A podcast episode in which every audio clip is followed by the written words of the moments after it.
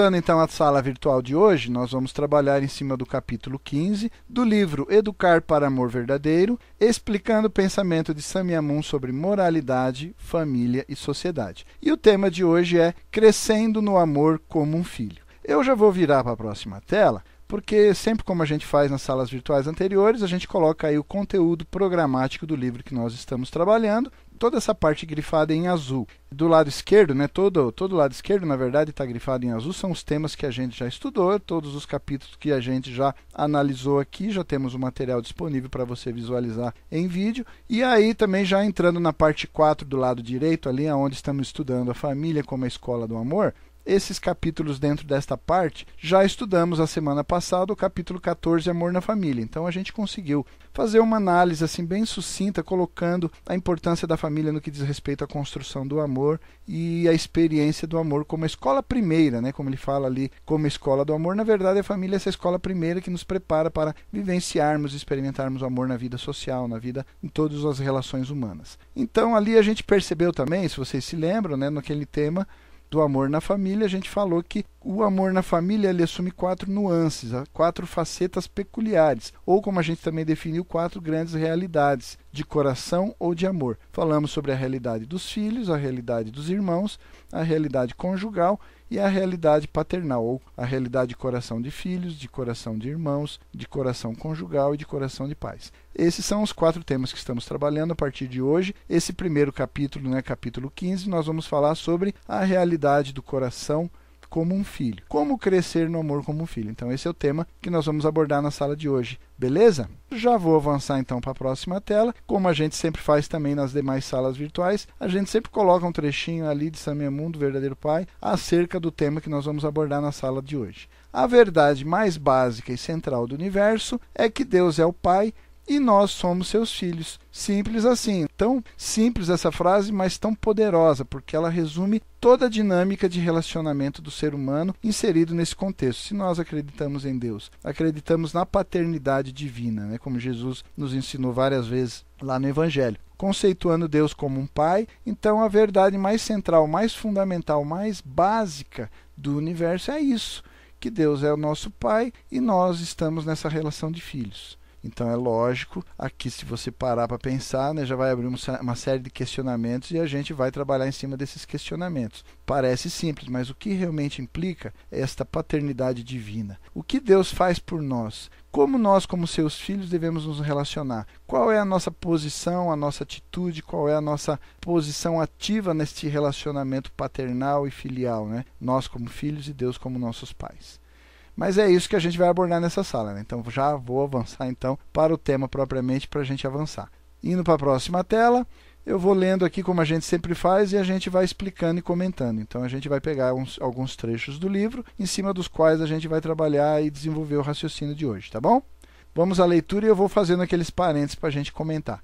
Aprender a amar como um filho ou filha envolve o desenvolvimento de coração que começa como uma criança muito jovem e amadurece por toda a vida. Eu já vou abrir um parênteses aqui, por isso que eu já coloquei o grifo, porque a frase é poderosa. Essa questão da gente aprender a amar como filho, normalmente a gente fica é, restrito àquela visão do escopo da família. A gente nasce numa família, papai e mamãe, a gente tem a certeza, né? Desde os primeiros dias, né? Quando a gente está em casa, chegando em casa, né? Aí a gente já tem a certeza que nós somos amados, né? E, esse, e aquele amor, a gente percebe que ele é incondicional e nós somos dependentes dele. Mas a vida vai passando, a gente vai crescendo, a gente se torna um, uma criança, depois um adolescente, um adulto, a gente pode até chegar na paternidade, constituir a nossa própria família, e a gente vai aprender que a gente nunca, jamais vai deixar de ser filho a gente jamais vai deixar de ser filho. Por mais que você vá se graduando, avançando naquelas esferas de coração que são parte do contexto da família, de repente vem os irmãos, daqui a pouco você amadurece, vem os relacionamentos com os amigos, colegas, e depois vem o próprio relacionamento conjugal, quando você escolhe um cônjuge para se casar, constituir a sua família. E aí vem a sua paternidade ou a sua maternidade na relação com o filho que vai nascer dessa união, mas ainda assim a perpetuidade da posição de filho permanece. Isso é para sempre, né? Porque por mais que você se torne adulto, ainda você é filho de alguém. E se o seu pai e a sua mãe podem já não estar mais junto com você aqui, mas ainda assim essa relação permanece. Porque a gente não pode esquecer que existe uma esfera espiritual, uma vida após a morte. E a própria presença de Deus na nossa vida também já traz essa paternidade perpétua para a nossa vida cotidiana. Mas para a gente não se estender, vou voltar ao texto e a gente vai fazer uns comentários, porque a sala de hoje o tema está bacana. A criança adoradora que agarra confiantemente a mão de seus pais está a décadas de distância do adulto, que um dia vai estar chorando quando colocar seus pais para descansar nos seus túmulos e promete não deixar os seus desejos irrealizados. Contudo, a essência do coração é a mesma: um coração de ligação, um coração de veneração, um coração de apreciação e amor em relação aos pais, que apenas se aprofundou e se tornou mais consciente e também se tornou mais responsável com o passar do tempo. Crescimento em amor, como um filho determina o relacionamento da pessoa não somente em relação aos seus próprios pais, mas também vai determinar o relacionamento na sociedade em geral e de forma definitiva em relação a Deus, nossos verdadeiros pais. No Oriente, a devoção de um filho em relação aos seus pais é chamada piedade filial. E eu vou fazer um parênteses, isso é bem específico dentro do confucionismo. Né? Se você for ler o confucionismo, a ideia, o conceito, essa premissa de piedade filial, ele é muito forte por conta da doutrina confucionista, mas aí a gente vai comentando na sequência. E é considerada a raiz de toda bondade e de toda moralidade. Confúcio ensinava que a capacidade de resposta aos pais de uma pessoa é a raiz ou fonte do gen, um sinônimo, mais ou menos, aí numa tradução tentativa de uma tradução, de empatia, tá bom? O Mencion ensinava que se uma pessoa amasse os seus pais, ela seria gentil como as pessoas em geral e cuidaria de tudo no mundo. Então você vê que essa relação com os pais, na posição filial, ela vai te equipando, ela vai te qualificando, ela vai agregando atributos e qualidades que vão ser muito úteis na sua vida à medida que você cresce, à medida que você expande o escopo dos relacionamentos que você vai adquirir na sua vida. Ah, vou para a escola, faço uma outra gama de relacionamentos, colegas, os professores e assim por diante. Vou trabalhar, né, colegas de trabalho, chefes, subordinados e assim por diante. São todas as relações da nossa vida, todas elas alicerçadas, fundamentadas nesse modelo de filho, de relação filial, e por isso a gente vai dar bastante ênfase nesse conceito de piedade filial que a gente vai aprimorar aí na sequência, tá? Porque como diz o confucionismo, como diz a cultura oriental, ele é basicamente a raiz de toda bondade e de toda moralidade. E se a gente busca relacionamentos baseados na bondade, na sinceridade, na moralidade, obviamente nós precisamos perceber que a raiz para conseguirmos construir relacionamentos dessa qualidade está muito alicerçada na relação pai e filho. Tá bom? Vamos avançar então para a próxima tela? Jesus demonstrou a importância do coração de um filho quando ele disse para seus discípulos não levarem as crianças para longe dele. Não sei se você se lembra, no Evangelho tem essa citação que chegaram crianças e aí os discípulos achando que os meninos iam incomodar Jesus, tentaram afastar as crianças dele, né? E aí ele meio que repreendeu lá, não, traga a minha aí as criancinhas. Assim é feito o reino do céu, disse ele. São Paulo disse que um relacionamento correto do cristão com Deus era gritar com confiança como uma criança, abá, que significa papá ou papai, né? Então a realidade de coração de filho é essencial, é fundamental para uma vida de amor verdadeiro. Sucesso nesta realidade, na realidade de coração de um filho, coloca uma pessoa numa posição para receber e responder ao amor dos pais, e o amor dos pais definitivos, os pais do céu. Neste firme fundamento, uma pessoa está bem colocada para aprender a amar os outros como a si mesmo. E aí eu coloquei esse gráfico aí para dar um vislumbre. Né? Se a gente está vendo essa relação nesse círculo maior entre pais e filhos, na verdade a gente nunca pode esquecer, de acordo com o que nós estudamos na doutrina unificacionista dentro do livro do princípio divino, os pais são, na verdade, a manifestação visível das características invisíveis de Deus. Seriam a imagem né, da, dos elementos de paternidade, desse coração paternal de Deus, um pouco mais próximo, um pouco mais palpável né, a, a nós seres humanos na realidade humana. Deus é nosso Pai derradeiro, mas essa paternidade, a experiência desse amor se torna mais íntimo, se torna mais próxima a partir do momento que temos os nossos pais à imagem de Deus. E desta relação de pais e filhos, você vê que existe uma troca aonde os pais estão investindo incondicionalmente o seu amor nesses filhos. E isso vai, lógico, esse amor, ele na verdade seria o fermento ali que vai propiciar o crescimento, o desenvolvimento, o amadurecimento dos filhos. E em retorno, naturalmente, o que os filhos vão enviar como elemento sustentador da paternidade dos seus pais é a piedade filial, é a atitude de admiração, é o gesto de devoção. Então, essa piedade filial abrange né, incorpora essas características de admiração e devoção aos pais imediatos, aos pais físicos, mas por tabela ele vai também estendendo, vai alcançar lá em cima, né, lá na parte mais superior do gráfico, alcançando a Deus. Então a primeira relação que a gente tem com Deus, na verdade, se dá através dessa experiência com os nossos pais. A qualidade do relacionamento que eu adquiro com os meus pais vai definir por tabela a qualidade, a intensidade, a proximidade do meu relacionamento como filho com os pais celestiais, Deus. Aquela frase lá no início: a verdade mais básica do universo é que Deus é nosso Pai e nós somos seus filhos, e aprendemos e aprimoramos esta relação dentro das nossas famílias. Indo para a próxima tela, agora vamos entrar em temas mais específicos. Aí foi uma pequena introdução, foi uma visão mais abrangente, mais genérica, mas agora vamos falar um pouco mais especificamente do que diz respeito ali à formação de um filho amoroso. Tempos atrás era aceitável falar que líderes religiosos, como o próprio Reverendo Moon, estavam apontando para a desagregação familiar como a principal culpa pelos males da sociedade. Então era muito comum você ir em uma igreja, qualquer que fosse, numa igreja católica, uma igreja evangélica, mesmo outras tradições religiosas, o judaísmo, o islamismo, eles também têm essa ideia de que a ruptura, né, a desagregação da família sempre teve assim como foco a culpa, né, pelas mazelas, por todos os déficits que a sociedade enfrenta. Essas afirmações, porém, agora não são mais apenas afirmações oriundas de tradições religiosas, mas elas são agora amplamente aceitas entre cientistas sociais. Deixou de ser aquele discurso de púlpito de igreja e hoje ele está, na verdade, no meio acadêmico, onde todos os é, especialistas das, das ciências sociais têm apontado realmente a, a causa da, das todas as mazelas como principal causa a desagregação da família. Os psicólogos, voltando ao texto, os psicólogos do desenvolvimento concordam amplamente que relacionamentos amorosos iniciais com os cuidadores, e que geralmente esses cuidadores seriam os pais, promovem o desenvolvimento de empatia com os outros e impactam o relacionamento de uma pessoa com o mundo em geral ao longo da vida.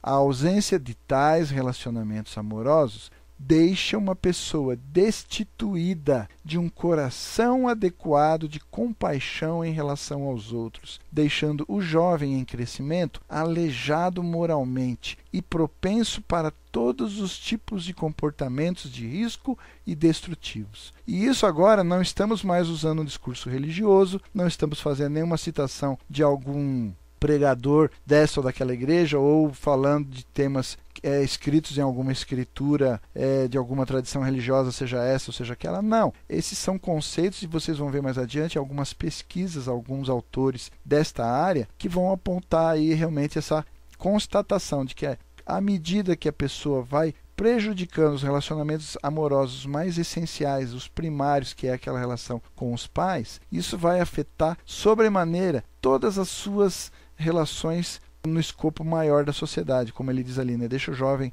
em crescimento aleijado moralmente e propenso para todos os tipos de comportamentos de risco e destrutivo. Mas vamos avançar nesse conceito. Vamos para a próxima tela.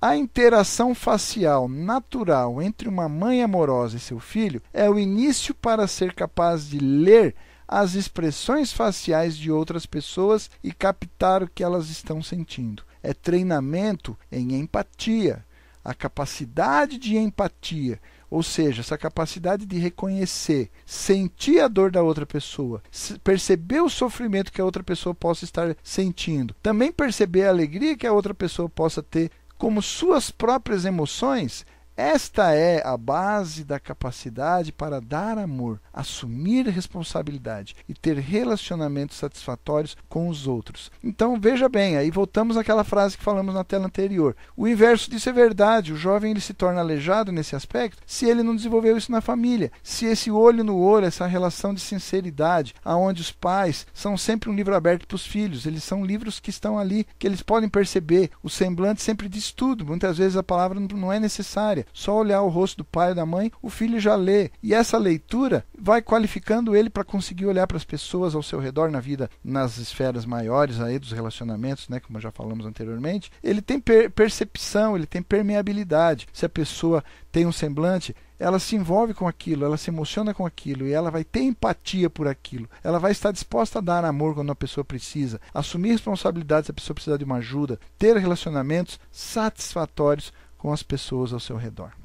Então dá para perceber? A gente está dando bastante ênfase nisso para você perceber que a, a, base, os pais ali dando essa primeira experiência, né, o crescimento na capacidade de amar, a primeira experiência mais importante né, e talvez determinante na vida do ser humano é essa relação com os pais. A importância dessa estrutura dos pais como suporte, como base, como sustentáculo para esse filho. Seguindo no texto, relacionamentos amorosos iniciais também resolvem com sucesso o que Eric Erickson chamou de a primeira crise da vida: alcançar confiança sobre a desconfiança. Quando o bebê chora, alguém vem.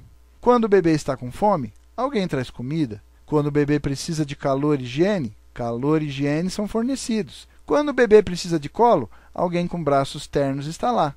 A voz suave de alguém acalma quando a criança está solitária ou com medo. Assim, o mundo é percebido como um lugar benevolente e útil, estabelecendo palco para a criança crescer para ser um agente benevolente e útil sobre o mundo. O inverso disso é verdade. Você deve estar se perguntando, você deve estar pensando. Né? Quando eu estava estudando esse texto, eu também pensei: poxa, mas e o inverso disso? Quando a criança chora e não vem ninguém? Quando ela tem fome e não aparece ninguém para trazer comida? Ou, ou, todos os demais itens ali que o texto re relacionou? Como fica essa situação ali de confiança e desconfiança, de lugar seguro e benevolente ou um lugar escuro e temeroso? E como é que a pessoa passa a se relacionar? Como é que ela vai amadurecer no convívio social a partir de, de uma premissa diferente dessa que a gente está colocando aí no texto? Mas a gente vai discutir isso mais adiante, tá bom? Vamos avançar para a próxima tela? Impressões do universo maior e de Deus são já impressas firmemente sobre a jovem psique através destas interações que a gente comentou. James Barry, autor de Peter Pan, disse: O Deus a quem os meninos fazem suas orações tem um rosto muito parecido com o das suas mães. Né, isso faz parte daquele texto lá do Peter Pan. Se esse rosto é amoroso, sorridente e simpático, a criança responderá na mesma moeda, com um rosto semelhante para o um mundo fora da família. Aqui eu vou fazer um parênteses. Né? Vocês me desculpem, mas eu vou fazer um parênteses. Veja só. Se o rosto que o menino vê sempre é um rosto amoroso, sempre é um rosto sorridente, sempre é um rosto simpático, conforme ele vai crescer, ele vai manter essa mesma lógica. Ele vai sempre responder com a mesma moeda, ou seja, com um rosto semelhante, como diz o texto. Não só para a família, mas também para o mundo fora da família. Aí eu te pergunto, aí você que está me ouvindo, quando a gente sai na rua, quando a gente cruza com pessoas na rua, quando a gente cruza com pessoas, por exemplo, no trânsito, quando você pega um metrô, quando você pega o trem, você pega o ônibus, como é o rosto das pessoas? Como elas olham umas para as outras. Ou mesmo, não vamos só falar das pessoas, vamos falar de nós mesmos, né? Quantas vezes a gente realmente olha para as pessoas pelas quais a gente cruza na rua, ou pelas quais a gente cruza no trânsito, ou qualquer que seja a situação, no seu trabalho, na sua escola, na sua faculdade, qual é o rosto que a gente normalmente esboça para essas pessoas? Um rosto amoroso? Né? Um rosto sorridente? Um rosto simpático? E isso é por quê? Porque ah, tá frio, né? Curitiba o tempo está fechado. Qual é a justificativa que eu vou dar para essa minha postura, para essa minha atitude? Pode ser a justificativa que eu quiser, mas lá no fundo, lá no fundo, nós temos um problema, nós temos um problema de origem, um problema de educação, um problema de embasamento familiar. O problema da, da, nossa própria experiência muitas vezes não é uma experiência tão plena como essa que a gente está desenhando aí né, nesses textos. E aí a experiência nossa do dia a dia sempre é uma experiência é, bastante conflitante com aquilo que a gente está colocando aqui no texto. Mas é só a título de reflexão, tá bom? Voltando ao texto, então, aprendemos quão valiosos e dignos de amor somos através das interações com figuras de afeto, especialmente nossos pais. Observa o psicólogo Stephen Stone. O filho amado assume que os outros são igualmente amáveis e dignos e irão se comportar de uma maneira que é justa e bondosa em relação a eles, tratando os outros como ele ou ela tem sido tratado. Operando a partir de um núcleo de ser amado, a criança é capaz de amar os outros. Então eu, eu lembrei aqui já daquela passagem do Evangelho que diz assim, né, que a gente deve tratar os outros como a gente gostaria que os outros nos tratassem, né? É lógico que se a gente não teve essa experiência, é mais difícil a gente ter pelo menos noção de qual seria o tratamento ideal que eu gostaria de receber, porque na verdade muitas vezes a gente nunca recebeu esse tratamento, nunca a gente teve essa experiência prática na nossa vida diária. Avançando aí para a próxima tela, estudos sobre pessoas altruístas, e aí eles pegaram ali aquele, aquelas pessoas que trabalharam na época do nazismo procurando resgatar judeus que estavam sofrendo sob o nazismo. Né? Então, nesse exemplo, essa pesquisa específica foi feita em relação a essas pessoas que tiveram um altruísmo, assim, vamos dizer, acima da média. Então, esses estudos revelaram uma característica comum entre essas pessoas com esse perfil. Todos Todos estes resgatadores tinham relacionamentos muito calorosos com seus pais, causando sua empatia pelos outros, que alcançava a máxima proporção. Então você vê, eles conseguiam ver naquelas pessoas sofrimento, se compadeciam da dor daquelas pessoas, se envolviam com o sofrimento daquelas pessoas. E não apenas sofriam junto, mas também agiram de uma forma positiva no sentido de tentar ajudar, aliviar, né, resgatar elas daquela situação. E essas características, né, ou pelo menos a característica mais comum entre elas, é, por esse altruísmo ao seu máximo, é, a sua máxima proporção, é essa característica de ter empatia por terem experimentado relacionamentos muito calorosos com seus pais. Convencidos de sua própria dignidade como seres humanos, não era difícil ver os outros também como pessoas dignas da mesma forma de tratamento, e aí assumir então uma posição ativa pelos direitos humanos dos outros. As tristes histórias de crianças negligenciadas e abandonadas têm basicamente testificado o prejuízo moral que pode resultar do empobrecimento do relacionamento com os pais. Na década de 1940, o psicólogo William Goodfart fez um estudo de 70 crianças que tinham sido criadas pelos primeiros três anos de vida em instituições né, de cuidados ele descobriu, e olha que é uma pesquisa antiga, mas que até hoje embasa muitos estudos psicológicos. Né? Ele descobriu que elas eram excessivamente cruéis umas com as outras e também eram muito cruéis com animais e eram profundamente carentes no que diz respeito a exercer controle dos seus impulsos, principalmente, especialmente, os seus impulsos agressivos.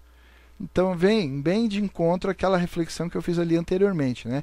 A gente falando da importância da família, dando essa empatia, criando essa possibilidade de emitir um sorriso, de ser caridoso, assumir responsabilidade. Mas a ausência desta estrutura, a ausência desta base, a ausência desta retaguarda para os filhos traz sequelas. E aí, algumas das pesquisas, se a gente fosse aqui se estender, meu irmão, tem inúmeras, inúmeras, e inclusive muito mais atuais. É que essas mais antigas são aquelas que vierem embasando toda uma linha de raciocínio, toda uma linha de estudo dentro do, do, do da psique das crianças que passam por essa situação. Né? Então hoje a gente olha para a nossa sociedade, a gente vê como as pessoas são insensíveis umas com as outras, no trato, seja no trânsito, seja como colega de trabalho, colega de escola. É, às vezes, mesmo dentro de uma família, né, a dificuldade dos relacionamentos por conta da falta desse respaldo lá na base, como pais e filhos. Avançando aí para a próxima tela.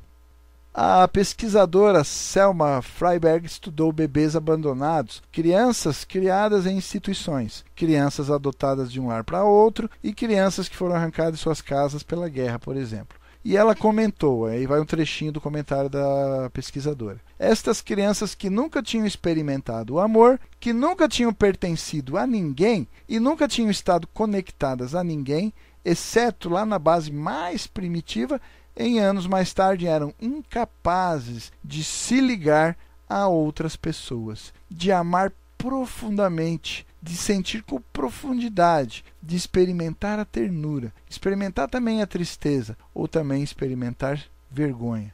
Desprovidas do relacionamento principal na realidade de coração e amor de filho, o coração dessas crianças nunca, esse coração dessas crianças jamais cresceu para um coração que pudesse sentir empatia e amar os outros. Dentro da esfera da família, por exemplo, a relação ali que nós estamos falando, essa realidade que nós estamos estudando, a realidade do coração dos filhos, ela é a base, é o alicerce. Sobre ela vai ser fundamentado outras realidades, como por exemplo, a realidade do amor fraternal que nós vamos estudar na próxima sala virtual. Mas essa realidade fraternal, ela está alicerçada, fundamentada na realidade de, de coração de filhos. Se a realidade de coração de filhos ela tem problemas, como é que vai ser a realidade de coração fraternal, a relação entre irmãos. E se na família já dá problema, quando você expandir isso para a relação fraternal com as pessoas ao nosso redor? Essa expansão do relacionamento de irmãos para outros um pouco mais distantes, mais horizontalmente expandido. Né? Por exemplo, colega na escola, colega do trabalho, vizinho no bairro, é, motorista no trânsito e assim por diante. E aí vai expandindo, né? A gente vai subir depois para a próxima realidade, que seria a realidade conjugal. Se a pessoa é incapaz de se ligar a uma outra pessoa, de amar com profundidade, mesmo que ela venha constituir uma família, mesmo que ela ache uma pessoa para se casar, quanto tempo e qual é a estabilidade, a, a durabilidade desta relação?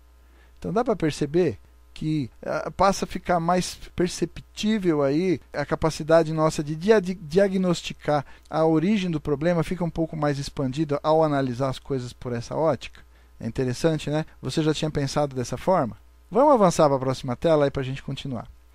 Ambivalência no relacionamento de amor entre pais e filhos. Esse é um outro ponto importante para a gente mencionar já que estamos falando dessa interrelação, dessa interdependência, né, dessa base, desse alicerce que os pais podem proporcionar aos filhos, a gente tem que perceber que também existe ambivalência dentro da estrutura do relacionamento de amor de pais e filhos, porque existe ambivalência na relação conjugal muitas vezes dos pais. Mas vamos ao texto. Na maioria das famílias, há ambivalência suficiente nos relacionamentos de amor para produzir, então, como consequência, ambivalência no filho colocando numa posição moralmente de meio caminho, entre os extremos de grande altruísmo e grande crueldade. Então veja só a situação. Essa ambivalência, essa polaridade, essa, esse conflito que existe muitas vezes entre o que é certo e o que é errado, as divergências e discordâncias, muitas vezes acaba culminando com ruptura né, do relacionamento conjugal dos pais. Isso afeta a relação com os filhos e a formação dos filhos, por conseguinte. Né? A maioria das pessoas não é cruel e não prejudicará ou oprimirá conscientemente os outros. Por outro lado, ele ou ela pode não sentir suficiente compaixão pelos outros para trabalhar ativamente para aliviar o sofrimento do mundo. E por estar cheio de racionalizações a respeito do porquê, pessoas pobres, por exemplo, são responsáveis pelo seu próprio destino. Então, muitas vezes, essas ambivalências, esses valores, esses princípios que fundamentam a família, contaminam o filho que vai crescer e vai levar isso para o resto da vida. São valores, são princípios. Então, essa questão aí de fazer, por exemplo, julgamento, né? A pessoa sofre, ela sofre porque ela é incapaz, porque ela é incompetente, porque ela fez alguma coisa errada. É, ou seja, você não tem empatia, você não tem capacidade de perceber que às vezes ela não é culpada por aquilo, ela está sofrendo por causa de outros e você simplesmente cruza os braços e se posiciona como um juiz condenando a pessoa, né? Freud descobriu a ambivalência da relação do filho com os pais em suas explorações da psique humana. O relacionamento com os pais contém não somente impulsos de uma natureza afetuosa e submissa, mas também hostil e desafiadora. Né? Então é interessante essa ambivalência que ele coloca. Existe sim impulsos de natureza afetuosa e submissa. Quantas vezes a gente vê isso nas relações entre pais e filhos? Mas ao mesmo tempo, num determinado momento, por uma outra circunstância, essa relação afetuosa e submissa já se torna uma relação hostil e desafiadora, né? E isso a gente vira e mexe e vê, né? É só olhar para o lado, é só sair na rua que você vê como essa ambivalência é presente na vida cotidiana nas famílias. Avançando para a próxima tela, ainda sobre a ambivalência no relacionamento de amor entre pais e filhos, de fato, Freud pensou que a humanidade se relacionava com o Pai todo abrangente, Deus, com a mesma ambivalência sentida em relação aos pais em geral, criando, de fato, a crença na figura maligna de Satanás. Se Freud está tão distante de causa e efeito, Pode-se supor então que os impulsos hostis e desafiadores do filho em relação aos pais pode ser porque os pais refletem um relacionamento com Satanás e o mal como também um relacionamento com bondade e Deus. Então essa seria a forma mais simplória de entendermos essa ambivalência.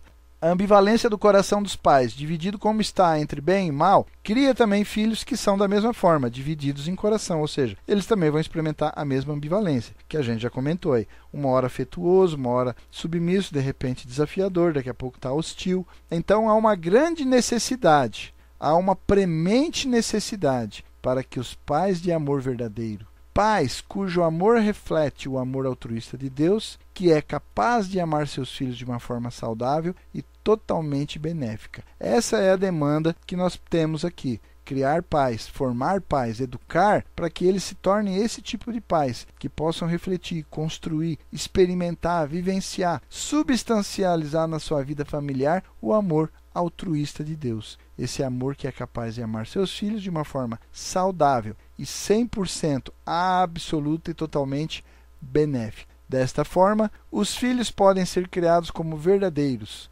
com os ideais e expectativas de seus pais. Eles podem se tornar irmãos e irmãs que são verdadeiros uns com os outros e que apoiem o crescimento um dos outros. E podem entrar com sucesso na realidade de amor de cônjuge. Nesse ponto, matrimônios de paz e harmonia se tornam abrigo para a nova geração, quando eles são orientados pelo verdadeiro amor paternal. Então aí já fica uma ênfase muito importante, né? Essa ênfase muito importante no que diz respeito à formação dos pais, é, a, a, importância do amor verdadeiro permeando essa união do casal, porque ela é fundamental, né? São elementos que vão permitir o sucesso no que diz respeito à realidade dos filhos e que na verdade é o suporte, é a base, é o alicerce para as realidades que vêm na sequência. Como ele descreveu ali, irmãos e irmãs, depois vem a, a, relação conjugal e definitivamente a própria experiência paternal dessa pessoa que um dia foi filho. Né? Avançando para a próxima tela. Quanto mais o amor dos pais reflete o amor de Deus, mais feliz, mais saudável, mais produtivo e mais empático será um filho, e ainda mais benevolente será o impacto dele ou dela sobre o mundo mais amplo. A necessidade de pais divinos, de amor verdadeiro, é assim uma necessidade premente, talvez a mais importante necessidade social, a fim de orientar e nutrir de forma bem-sucedida a realidade de coração de filho. Então, se a gente tem a preocupação de formarmos um filho amoroso, um filho que possa estar equipado adequadamente para galgar todas as realidades de coração da família. Realidade de filho, realidade fraternal, realidade conjugal, realidade paternal, com sucesso e depois expandir isso para a sociedade em todos os relacionamentos que a sociedade nos proporciona. Obviamente, então nós precisamos de forma premente, como diz o texto, pais divinos de amor verdadeiro. OK? Ficou claro aí? Não vou me estender nessa daqui, vamos já para a próxima tela que ele vai aprimorar esse conceito aí. Vamos lá. A escola familiar de amor funciona naturalmente para puxar as pessoas da autocentralidade para a centralidade no outro. Então, essa é uma nova lógica que uma família, que um casal, que pais divinos, estabelecidos no amor verdadeiro, tem que ter. Essa ótica de que não devo centralizar tudo em mim, mas o amor verdadeiro é um amor que vive com a centralidade no outro. É o um amor para o benefício do outro. Passo a passo, ao longo de todas as quatro realidades de coração, é exigido que uma pessoa dê cada vez mais amor a partir de si mesma e dê mais amor para os outros a fim de experimentar realização. Este processo começa na realidade de filho, como já falamos, a partir do amor pelos pais e do forte desejo de sua aprovação. Um filho aprende a obedecer e controlar os impulsos, principalmente, especialmente aqueles impulsos agressivos. Então ele ou ela aprende a ter cuidado com as coisas, limpar, evitar a desordem, cuidar do vestuário, fazer o trabalho doméstico e se comportar respeitosamente e adequadamente com os outros. Então aí já vai um parênteses. Essa é a grande dificuldade dos pais, não só da nossa geração, talvez das gerações anteriores. Por quê? Porque é, parece que é uma imposição dos pais, regras que ele precisa ficar fazendo tarefas domésticas, mas na verdade isso tudo é um treinamento é um treinamento porque na nossa vida a gente vai ter que cuidar de várias coisas. Né? Se você está na escola, tem que cuidar do seu material. Se você está no trabalho, tem que cuidar daqueles itens que estão sob a sua responsabilidade. E isso é demandado numa forma de treinamento já na família. Você está compartilhando coisas, você cuida dessas coisas porque elas fazem parte do uso público. Agora, quando a gente vê o comportamento das pessoas em relação aos bens públicos, por exemplo, tratamento dos itens que, por exemplo, estão disponíveis na, na rua, como por exemplo, agora nem tem tanto, mas antigamente tinha telefone público que era alvo de depredação e, e vai por aí afora. Né? Então é, é, é você vê que a base ela foi problemática porque a realidade atual, no escopo mais amplo no convívio social, a pessoa manifesta problemas que na verdade tem uma causa um pouquinho mais lá atrás. Não é simplesmente uma revolta social, não é simplesmente uma manifestação buscando talvez entre aspas conquistar um direito ou manter um direito, mas sim, é fechando aspas, né, a manifestação de um problema que tem problema que tem origem lá em casa nos primeiros anos de infância. Como Freiberg escreve, existem obrigações no amor mesmo para crianças pequenas. Amor é doador, mas ele também é recebedor. A cada passo do caminho de desenvolvimento, um filho é obrigado a abrir mão de territórios de seu amor próprio a fim de obter amor e aprovação paternal. E é, é uma das premissas do relacionamento dentro da família, né? Isso é fundamental. Indo para a próxima tela, crescimento na esfera de filho. Parte do aumento da aprovação amorosa de seus pais é se relacionar bem e gentilmente com os irmãos e parceiros. Então, muitas vezes a pessoa fica naquela ótica de que, ah, eu vou receber mais amor do meu pai do que os meus irmãos, porque eu vou bajular os meus pais e vou fazer críticas contra meus irmãos para que eles não usufruam das mesmas, das mesmas benéfices que eu usufruo. Não é verdade, porque o texto fala uma coisa que é real uma grande parte no que diz respeito à aprovação amorosa dos pais está fundamentado no relacionamento adequado entre os irmãos. À medida que os irmãos brigam, o pai toma partido de quem? O pai não toma partido de ninguém. Ele só sente o coração entristecido por ver os irmãos ali numa disputa que às vezes não tem sentido nenhum. Assim é Deus em relação a nós. Quando nós estamos brigando, divergindo, como fica o coração de Deus, o nosso Pai Celeste? Ele sente tristeza, porque todos nós somos irmãos, ele nos provê com todas as mesmas benéfices, cada um de nós com as nossas características e peculiaridades, as quais ele adora, porque ele nos criou assim. Só que nós começamos a brigar, querendo ter razão, desmerecendo a razão do outro e querendo que Deus o abençoe e, e, e passe a mão na minha cabeça e o outro que não é bem assim, né? Essa é uma ótica que vai bastante contra aquilo que a gente está falando em termos de ideal. Um jovem filho aprende que seu bom relacionamento vertical com os pais depende em parte de quão bem ele ou ela trata também os seus irmãos e irmãs, os colegas também na escola, os amigos e assim por diante. Conforme o filho cresce, estes relacionamentos horizontais assumem uma vida e seu próprio significado embora nunca estejam completamente separados do relacionamento vertical com os pais. Então a gente já comentou isso na sala virtual anterior, dessa estrutura de relacionamentos verticais e horizontais na família, por isso eu não vou me estender aqui, né? Vamos avançar para a próxima tela? Filhos adolescentes é interessante porque às vezes quando você pega alguns autores, né, eles já fazem de cara ele uma brincadeira colocando entre aspas filhos aborrecentes, porque parece que os filhos adolescentes eles existem para aborrecer, dar trabalho, questionar, discutir, brigar, mas a gente vai ver que na verdade não é assim, é uma peculiaridade da natureza que todos nós que já passamos pela adolescência também tivemos e que a gente precisa saber lidar. Então vamos lá.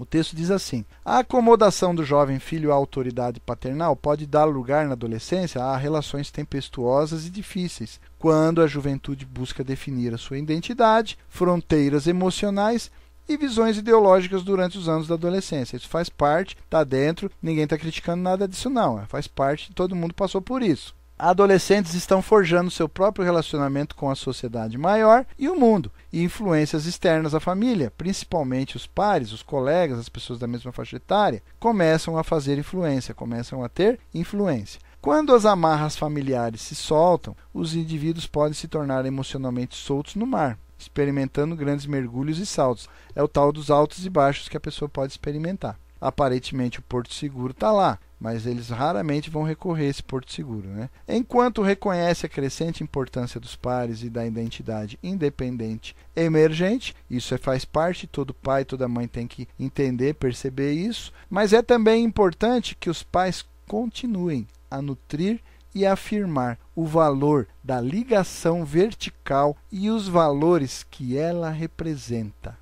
Me permitam ler de novo isso? É tão importante é tão importante, é também importante que os pais continuem a nutrir. Não para, não pode parar. Tem que continuar a nutrir e também afirmar, defender, manter o valor da ligação vertical de filhos e pais e os valores que esta ligação representa. E isso deve acontecer mesmo ao sacrifício dos pares e a algum dos poderes de tomada de decisão do filho, a fim de manter o crescimento da realidade de coração de filho em curso. Ah, não, porque o filho já chegou numa certa idade, ele acha que pode sair, ele acha que pode ficar fora de casa, ele acha que pode e, e pronto, acabou, ele vai, pronto. Não funciona assim. Não pode. Muitas vezes tem que ter barreiras, tem que dizer não. Não vai, pronto, acabou. Porque a gente tem que manter fortalecido a ligação vertical. Quem é o maior amigo que você já teve na sua vida? Por mais que você tenha um grande amigo lá fora, uma pessoa com quem você conversa, uma pessoa da sua faixa etária, que te escuta, que diz que te entende, mas a pessoa que sempre vai estar do teu lado, nos bons e nos maus momentos, nos acertos e nos erros, te apoiando e te sustentando, sempre vai ser a mesma base que te apoiou desde o início. Os seus pais, a ligação vertical e, obviamente, os valores que isto representa. Tá bom? Avançando aí para a gente continuar esse tema aí dos filhos adolescentes. Durante esse tempo, quando a identidade, os valores estão sendo forjados, estão sendo formados, o relacionamento de filho com seus pais e também os valores que permanecem essencialmente importantes. A gente acabou de falar isso.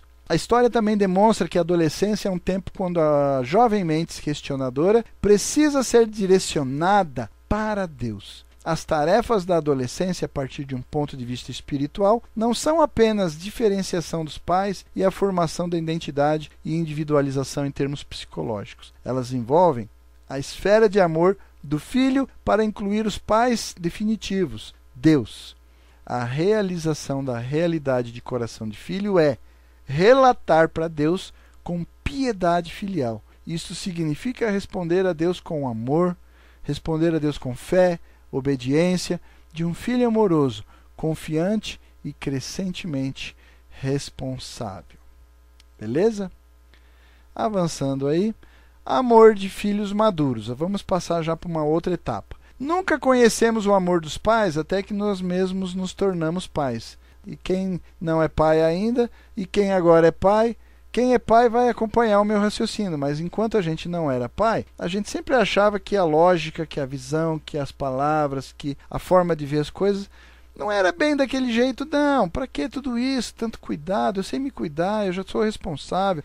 Mas o problema é que quando a gente se torna pai, é um negócio engraçado, mas a gente muda a lógica, né? Porque por mais que você confie no seu filho, por mais que você, mas ainda assim você se preocupa, você vai continuar sendo zeloso. Eu nunca esqueço a história daquele pai que viu. O pai tinha 90 anos, o filho com 70 estava saindo de casa e o pai com 90 fala para ele: Olha, acho que está frio, não esquece de levar a blusa, senão você vai se resfriar. Porque faz parte.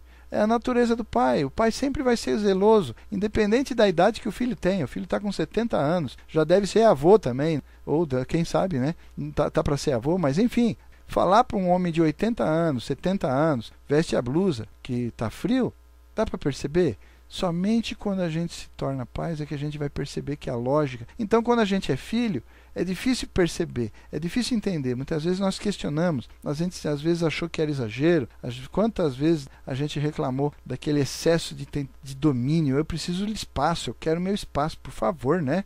Esta observação atribuída a Henry Ward Beacon destaca como amor filial evolui através do cultivo e cumprimento de responsabilidades de um adulto. Nova compreensão e simpatia pelos pais vem quando o filho ou filha também se torna um cônjuge, um chefe de família, por conseguinte, pais, aí um zelador de outras pessoas de meia idade e aí um membro responsável da comunidade quando o filho e a filha tomam lugar em uma realidade de coração mais avançada, as realidades conjugal e paternal seriam as mais elevadas dentro da esfera da família, ele ou ela cresce em apreciação àqueles que ocuparam realidades antes e as responsabilidades que eles enfrentaram. Então essa apreciação naturalmente parece que ela só advém quando a gente entra na realidade. Até lá parece que a gente vai continuar ainda experimentando essa dificuldade de entender o coração do outro, a não ser que a gente procure orientar melhor, né? Esta apreciação é expressa em aumento de devoção, entendimento e serviço aos pais. a longa acumulação da dívida de um filho com seus pais começa a ser reparada com gratidão. O coração maduro de um filho é refletido no relacionamento de uma pessoa com Deus. Há um ditado comum: o que você é é um dom de Deus. O que você se torna é o seu dom para Deus. Retornar satisfação e devoção a Deus por tudo que ele tem feito por nós através de toda a vida e a história trabalhando para desenvolver nosso caráter e refletir sua natureza mais e mais, e especialmente fazer os seus sonhos, as suas preocupações e as tarefas também como nossos próprios, né? Tornar esses sonhos nossos sonhos, essas preocupações nossas preocupações e essas tarefas também nossas tarefas. Essas são características de piedade filial e o coração de um filho verdadeiro em relação aos pais definitivos. E aonde a gente aprende isso? Aonde a gente treina isso? aonde a gente adquire essa qualidade, essa característica, é no exercício do relacionamento com os pais, na posição de filho, crescendo no amor como um filho dentro desse modelo de uma família ideal. Beleza? Vamos para a próxima tela. Extensões do amor de filhos. Sem um forte e saudável laço com seus pais, observa o psicólogo Ross Campbell, um filho reage à orientação paternal com raiva, ressentimento e hostilidade poder utilizado sem uma quantia adequada de amor pode produzir uma pessoa que certamente se ressente com a autoridade. Para esse filho, a autoridade está ligada no, normalmente com exploração. Um filho que sabe que ele é profundamente amado. Por outro lado, vai aceitar de pronto as direções de seus pais, se identificará com eles e fará dos valores dos seus pais os seus próprios valores. Um relacionamento positivo com os pais predispõe o filho a respeitar as instituições sociais legítimas. Vai respeitar também as leis civis e também vai saber respeitar a autoridade que elas representam. Aqui abro um parênteses já porque a gente vê tanta movimentação hoje né, no mundo, e principalmente no Brasil, e o desrespeito às instituições e às autoridades. Apesar dos problemas. Imagina, por exemplo, de repente um filho vê que o pai está fazendo alguma coisa errada. O que, que ele vai fazer? Ele vai bater, vai querer destituir o pai do, da sua posição, tirar a sua autoridade, ou ele vai falar, vai conversar, vai tentar corrigir, vai oferecer ajuda. Então é um exercício que a gente deveria ter treinado melhor em casa. Né? Hoje eu vejo assim, muita movimentação social e, os, e as leis civis e a autoridade, as instituições sociais legítimas, todas elas estão sendo vilipendiadas por uma posição que não segue o modelo do que a gente está pregoando aqui, que seria o modelo do familismo, né? aquilo de fazer uma construção positiva ou uma reconstrução positiva, se é o caso. Né? Voltando ao texto. Assim, o bom relacionamento pai-filho extrapola para a sociedade harmoniosa, fazendo já uma justificativa daquilo que a gente acabou de comentar. Prestar honra aos pais e a Deus ensina uma pessoa a capacidade de se relacionar nos diferentes papéis que a sociedade nos oferece e que exigem que uma pessoa esteja subordinada à autoridade de outra. Isto pode incluir relacionamentos, por exemplo, aluno-professor, relacionamentos empregado-empregador, relacionamentos trabalhador e gestor e até mesmo relacionamentos cidadão-líder na política. Então já fica aí feito todas as analogias que esta extensão do amor dos filhos já representa para a gente na sociedade. Avançando aí para a próxima tela, já de uma forma mais gráfica para a gente entender o que a gente falou aí no texto. A capacidade de uma pessoa de seguir instruções, humilhar-se, receber orientação e apoiar a autoridade legítima era primeiramente aprendida no relacionamento com os pais mas infelizmente até esta relação hoje também está conflituosa, né? Mas enfim, aqueles que desenvolveram uma relação de confiança com seus pais não temem que ser solidários e serviçais os diminuirá. Então o fato de eu me submeter não significa que eu estou sendo humilhado, que eu estou sendo vilipendiado, que eu estou sendo abusado. Né? Na família não existe isso. Não existe isso, não existe melhor ou pior, certo ou errado. Existem posições que estão bem distribuídas e que funcionam bem. A gente já falou sobre isso lá na sala virtual quando falamos sobre posições sujeito-objeto, sobre a ação dar e receber, e fica aí né, a menção se alguém quiser voltar lá e dar uma estudadinha para lembrar esses conceitos aí. Eles são aqueles que frequentemente trazem o melhor de seus professores, dos seus chefes ou qualquer outro dos seus superiores e se tornam o braço direito eles podem até mesmo vir a herdar suas posições. Então tá aí as relações que a gente pode desenvolver que são similares em diferentes escopos. Né? Na família, piedade filial entre pais e filhos, né? na escola lá o respeito entre estudante e mestre, na empresa, no trabalho, a responsabilidade em relação ao empregador e empregado, o patriotismo dentro da, da nação, cidadão e o governo, e o atendimento a Deus, né? um homem santo, como diria as religiões, o ser humano como filho de Deus e Deus lá na posição paternal no topo de tudo isso. Beleza? Vamos para a próxima tela. A extensão definitiva. Como já mencionado, então, a extensão definitiva de todas as nuances da realidade do coração de filho está no relacionamento com Deus. Diante de Deus, nós sempre seremos filhos. Todos nós somos filhos. E todos precisam então se tornar como um filho, a fim de dar os primeiros passos na direção da aceitação confiante da graça. Compreendendo nossa dependência de Deus por tudo, aprendemos gratidão e submissão à Sua vontade e caminhos. Crescemos na fé através de ofertar e assumir responsabilidade. Como um filho cresce no relacionamento com seus pais, aprendendo a cuidar das propriedades, ajudando os serviços domésticos em casa, cumprindo as tarefas de um filho indo bem na escola e tratando bem os amigos, né, todas as pessoas ao seu redor. Qualquer que seja a forma, o crescimento na fé envolve áreas de autoestima, tal como um filho crescendo deve considerar as áreas da autoestima e transformá-las em áreas de amor por Deus e pelos outros.